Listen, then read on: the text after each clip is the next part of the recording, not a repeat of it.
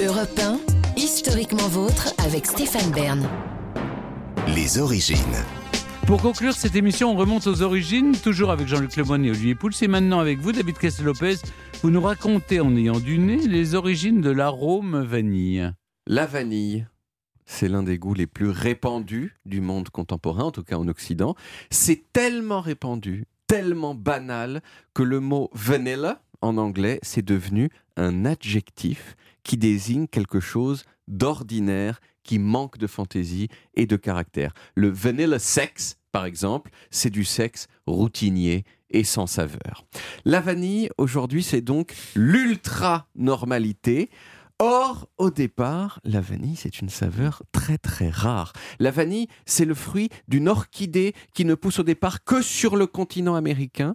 Les civilisations précolombiennes, les Mayas, les Aztèques, ils s'en servaient pour adoucir l'amertume du chocolat. Puis, les Espagnols sont arrivés, ils ont découvert ce goût, ils en sont devenus immédiatement fans et ils ont appelé ça la vainilla, diminutif de baina, baina qui veut dire gaine, mot qui lui-même vient du latin vagina, qui veut dire enveloppe fourreau, et qui a donné bien sûr aussi le mot vagin. Donc vagin, vanille et gaine, ce sont trois mots qui ont exactement la même origine.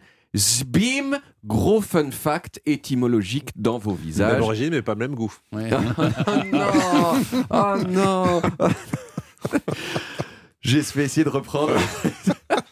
Ah, mais c'est vous qui avez, vous vous avez attiré la C'est vrai, c'est vrai, c'est vrai. Dès le XVIe siècle, la vanille a été importée en Europe avec le chocolat, euh, en même temps que le chocolat, mais c'était galère parce que euh, le plant de vanille il poussait, mais il donnait pas de fruits. Or, un plant de vanille sans fruits, c'est juste une fleur et pas une fleur euh, particulièrement sympa. Il y avait que en Amérique qu'il donnait des fruits. À l'époque, on ne savait pas pourquoi, mais maintenant, on sait. On sait que pour donner des fruits, le plant de vanille doit être pollinisé par des abeilles qui n'existent que sur le continent américain, en particulier sur le territoire de l'actuel Mexique. Et donc, quand vous la mettez ailleurs que ça, eh ben ça marche pas. Et puis, un jour, au 19e siècle, sur l'île de la Réunion, qui s'appelait à l'époque l'île Bourbon, il y a un jeune esclave noir de 12 ans, il avait que 12 ans, qui s'appelait Edmond Albius, qui connaissait bien la vanille et qui a trouvé une façon d'en polliniser les plants à la main sans avoir recours À aux abeilles mexicaines. À partir de là, la vanille, elle a pu être cultivée à La Réunion, mais aussi à Madagascar, aux Comores, à Tahiti et la France, grâce à Edmond Albius, elle est ainsi devenue de très loin le premier producteur mondial de vanille. On a commencé à en mettre partout, dans le chocolat comme les Aztèques, mais aussi dans les pâtisseries, dans le parfum et plus tard même dans le bon Coca-Cola qu'on aime bien. Mais Parlez pour vous. vous aussi, une fois de temps en temps, ça vous fait plaisir. Mais l'histoire, l'histoire ne s'arrête pas là. Parce que même si grâce à Edmond, on est arrivé à produire de la vanille partout, eh bien, ça restait super dur à produire parce qu'il fallait tout faire À la à main. la main. Mm. Et c'est d'ailleurs toujours le cas pour la vanille naturelle, qui reste donc encore aujourd'hui ultra chère. Ça coûte des centaines d'euros le kilo la vanille. C'est l'épice la plus chère du monde après le safran. Safran. Et donc, dès la seconde partie du 19e siècle, les Occidentaux, ils ont cherché des façons d'avoir le goût de la vanille sans la chiantise de cultiver la vanille. Et ils ont trouvé ce goût dans un endroit très inattendu, dans les fesses des castors. Et ouais, Le les fesses des castors. Les castors, ils ont dans leurs fesses deux petites poches avec dedans une substance qui s'appelle le castoreum et qui sent la vanille. Et à partir des années 20, on l'a utilisé comme additif alimentaire. Donc, quand un, castor pète, ça sent la vanille.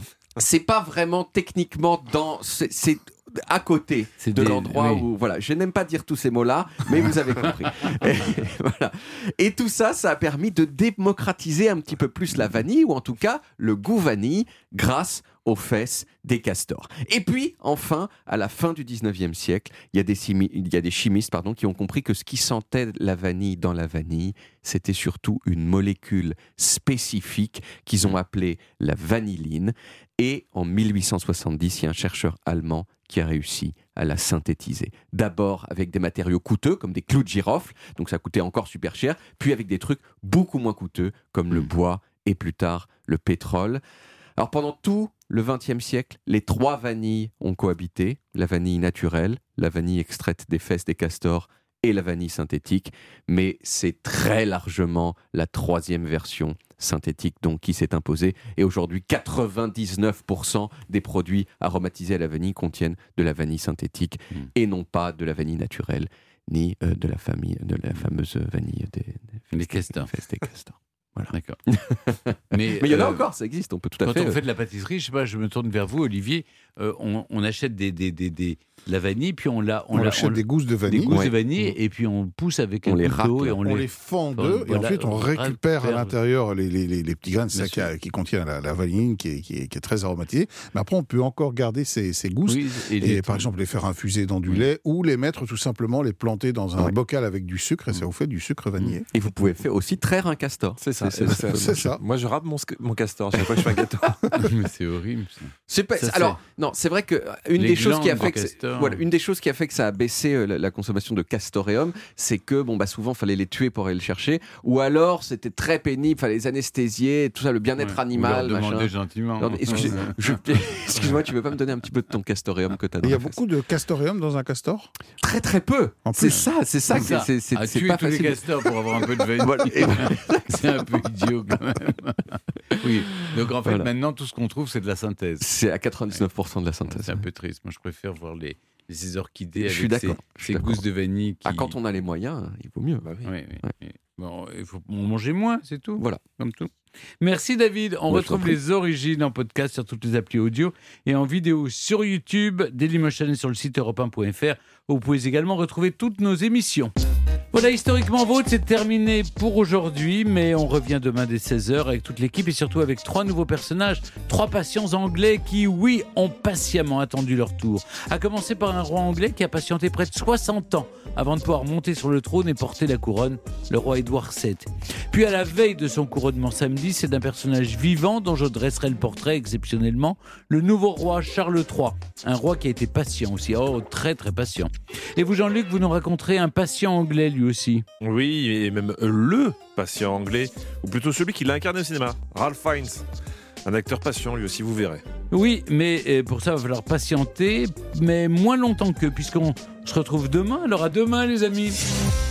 Retrouvez Historiquement Vôtre tous les jours de 16h à 18h sur Europe 1 et en podcast sur europe1.fr.